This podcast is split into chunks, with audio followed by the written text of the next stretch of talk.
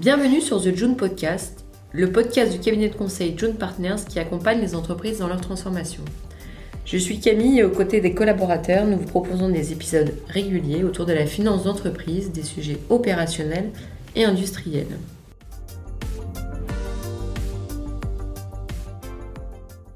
La mesure de l'impact des activités de l'entreprise sur leur écosystème est aujourd'hui nécessaire pour continuer à créer de la valeur. La réglementation entourant la responsabilité sociétale de l'entreprise, appelée RSE, se structure de plus en plus. Elle oblige les entreprises à mesurer leur impact environnemental, social et sociétal au-delà de l'aspect économique.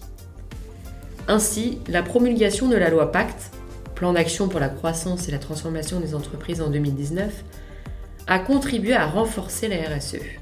La RSE devient donc un véritable sujet stratégique pour les dirigeants, puisque cela touche toutes les branches de l'entreprise. Comment je vais produire, comment je vais vendre, comment je recrute. Ainsi aujourd'hui, je suis ravie d'accueillir Paul Guerrier et Émilie Thévenet, tous les deux associés chez June Partners, qui vont revenir sur cette démarche RSE et ce tournant que prennent les directions générales, ainsi que les différents points de vigilance qui doivent être pris en compte. Bonjour à tous les deux. Bonjour Camille. Bonjour Camille. Alors, la RSE aujourd'hui est souvent évoquée par les médias et par les nombreuses entreprises que vous accompagnez. Pouvez-vous nous rappeler en quelques mots déjà ce qu'est la RSE alors la RSE, donc tout d'abord, c'est l'engagement que prennent les entreprises pour avoir un impact positif euh, sur leur écosystème, que ce soit en interne ou en externe. Euh, cet impact positif, qu'est-ce que ça veut dire? C'est simplement leur impact euh, sur des aspects environnementaux, sociétaux et sur des sujets de gouvernance. Mais alors comment évolue la réglementation sur le sujet? Alors, la réglementation, effectivement, elle va générer aujourd'hui cette accélération que l'on a au sein des, entreprises.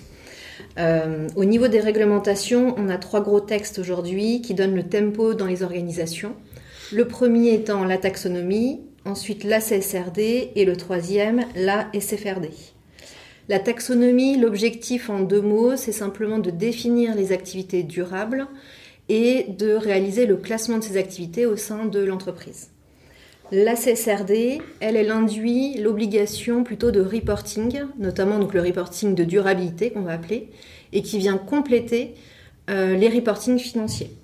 La SFRD, euh, vise vraiment la gestion, la gestion d'actifs. Et donc on va venir classifier les produits financiers au sein de portefeuilles. L'objectif de tout ça étant toujours d'orienter les investissements vers des sociétés ou des activités durables. Donc finalement tout cela euh, signifie que toutes les entreprises vont devoir se saisir de ce sujet RSE En fait la RSE c'est un vrai sujet de, de transformation pour les entreprises. Et comme tout sujet de transformation, on a les entreprises qui vont être précurseurs sur le sujet et qui vont jouer leur rôle de leader et garder euh, ou devenir leader sur, un, sur leur marché. Et puis celles qui vont réagir un peu trop tardivement et qui de fait seront plutôt dans la, dans la réaction. Donc oui, c'est important de se saisir du sujet dès à présent. C'est des sujets qui sont importants dans le sens où ils obligent, les réglementations incitent à se reposer des questions sur les modèles d'affaires euh, et à ce titre, effectivement, euh, les impacts de, de ces évolutions peuvent être plus ou moins importants en fonction des activités des entreprises. Ouais, pour compléter ce que dit Émilie, il en va de, même de la pérennité des entreprises et des organisations. Ce qu'on voit aujourd'hui, c'est que notre conviction, c'est qu'un chef d'entreprise ou des actionnaires qui ne se saisissent pas de ces sujets-là, euh, de transformation euh, profonde de l'économie et du, on va dire de manière macro, macro vont être des entreprises qui vont détruire de la valeur dans les prochaines années, parce qu'elles vont se couper euh, de plein de choses, elles vont se couper de, de tout un tas de sources de financement euh, bancaire sur les marchés financiers, et elles vont, elles vont devoir faire face à, au regard de plus en plus intense et, exigeant de, des consommateurs, de leurs salariés, ce qui fait qu'aujourd'hui, quand on, notamment quand on assiste euh, des, entreprises dans des définitions de plans d'affaires ou de plans stratégiques, euh, les enjeux de la RSE au sens large sont euh, totalement imbriqués dans la réflexion stratégique. Et alors par où les entreprises doivent-elles commencer lorsqu'elles se lancent dans, cette démarche RSE et qui porte véritablement ce, ce sujet au sein des PME et ETI Alors en termes de Pour démarrer ce type de, démarche, il y a plusieurs approches possibles qui vont être fonction de la maturité euh, de, l'organisation ou des, questionnements que, peut avoir l'entreprise. La première chose, certaines vont démarrer par une approche orientée euh, environnement, et ceci au travers de la réalisation des bilans carbone ou de réflexion sur la, comptabilité environnementale. Donc c'est un, ça c'est un premier axe. Le deuxième axe, ça peut être un axe beaucoup plus euh, reporting, avec la mise en place de la CSRD et de réfléchir comment mettre en place ou préparer la mise en place de ce, de ce reporting de durabilité. Euh, ce qu'on remarque avec ces deux, premiers axes, c'est que dans tous les cas, on est beaucoup euh, sur des sujets de données et de mesures de, euh, la performance sur ces, sujets-là. Et donc l'intérêt de ces deux approches-là, c'est qu'elles permettent de réaliser un état des lieux, de définir les objectifs que l'on souhaite atteindre à horizon 2030-2050 et d'en déduire ensuite la trajectoire que l'on souhaite suivre et donc forcément derrière de décliner tout ça avec des plans d'action opérationnels. Il y a une troisième approche qui est plus globale et qui peut être euh, simplement, de, simplement de, faire un diagnostic avec une approche très euh, holistique du sujet, c'est-à-dire les systèmes d'information, la data, les process, l'organisation euh, et la gouvernance que l'on souhaite mettre en place. Et donc c'est un diagnostic global de l'entreprise et de la manière dont elle peut prendre ce sujet à son compte et comment l'adresser véritablement. Et juste pour peut-être compléter, euh, les sujets de, d'approche ou de politique RSE euh, dans les grandes entreprises et dans les ETI en, particulier étaient, euh, étaient un peu dédiés aux services de communication, au département communication ou département ou équipe RSE pour les entreprises qui en avaient défini ou constitué de, de, tel type. Aujourd'hui, on se rend compte que que ce sujet dépasse de très loin en fait le, le les, frontières de ces départements-là et que, parce que c'est très transversal, le sujet de la RSE, en fait, irrigue euh, tous les départements et toutes les fonctions un peu clés euh, d'une entreprise, que la finance a un grand, une grand, un grand rôle à jouer, la donnée, comme l'a dit Émilie, sera aussi euh, clé, et que pour que tout cela fonctionne, qu'un reporting ait du sens, qu'un bilan carbone ait du sens, il faut que la majeure, enfin, toutes, le, toutes les forces vives de l'entreprise soient, soient impliquées, comprennent le sens de cette démarche. Et pour que ça soit possible, euh, notre conviction, encore une fois ici, c'est que ça doit venir du haut. Est-ce que vous avez un exemple concret euh, d'une entreprise que vous avez accompagnée dernièrement justement sur une approche, une démarche RSE on a le cas d'un acteur dans le secteur de l'immobilier qui euh, s'interrogeait sur les sujets de bilan carbone. Ils en font depuis, euh, depuis très longtemps, depuis 2018. Et l'enjeu était plutôt de raisonner sur une méthode qui soit pérenne dans le temps, de suivi des émissions carbone.